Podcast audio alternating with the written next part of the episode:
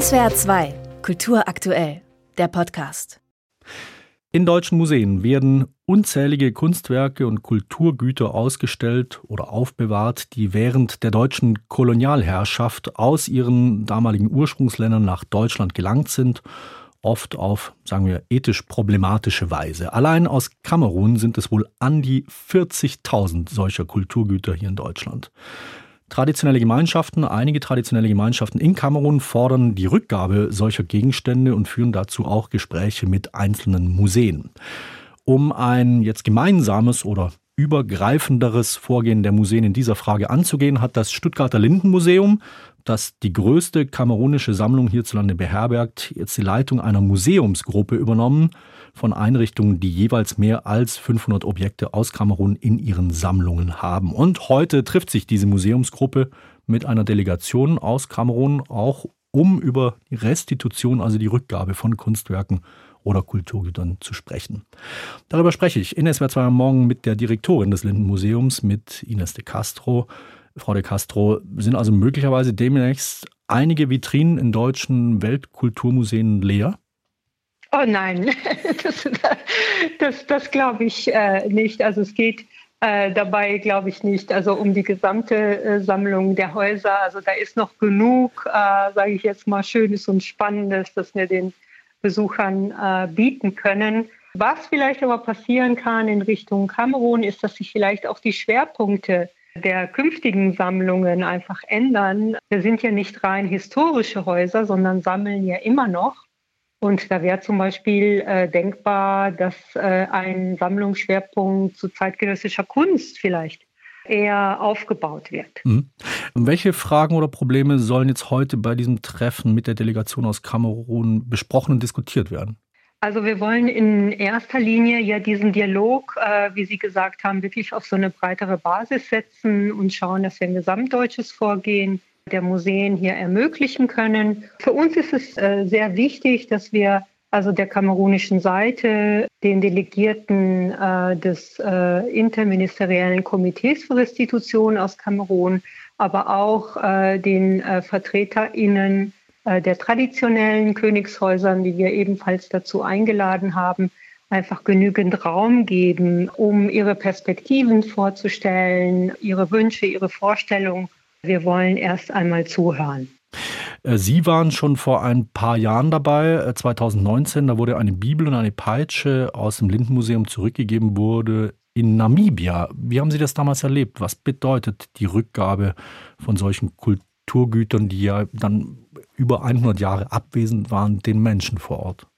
Also den Menschen vor Ort äh, sind diese Dinge extrem wichtig. Also äh, mich hat äh, während äh, der Rückgabe von Bibel und Peitsche wirklich die Begegnung mit den Menschen hat mich tief berührt.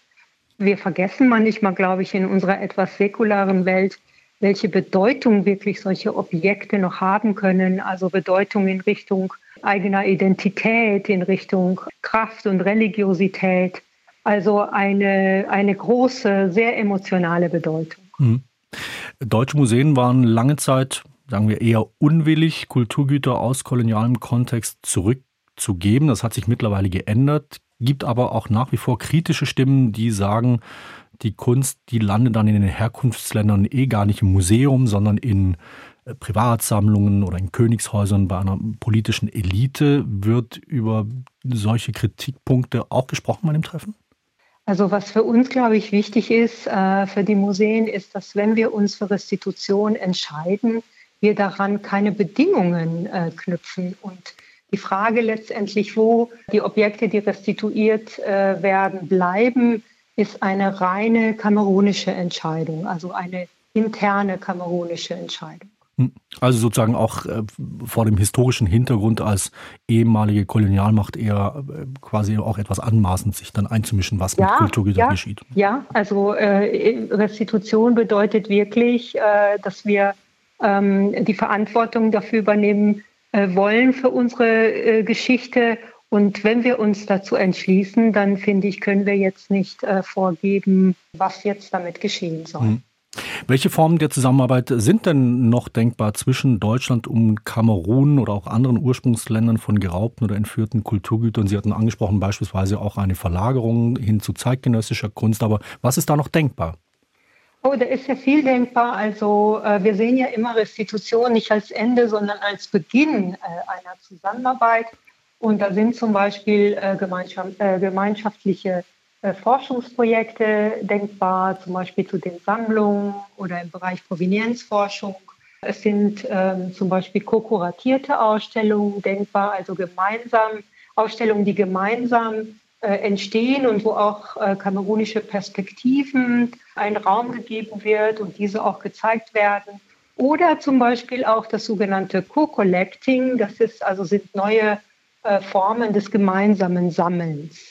Restitution nicht als Ende, sondern als Beginn einer Zusammenarbeit. Im Lindenmuseum Stuttgart findet dazu heute ein Dialogtreffen statt zwischen deutschen und kamerunischen Vertretern, auch um über die Rückgabe, die Restitution von Kulturgütern zu sprechen, die vor etwas mehr als 100 Jahren, Ende des 19., Anfang des 20. Jahrhunderts, während der Kolonialzeit aus Kamerun nach Deutschland gekommen sind. Dazu war das in SWR 2 am Morgen die Leiterin des Lindenmuseums Ines de Castro. De Castro, danke Ihnen sehr. Bitte. SWR 2 Kultur aktuell. Überall, wo es Podcasts gibt.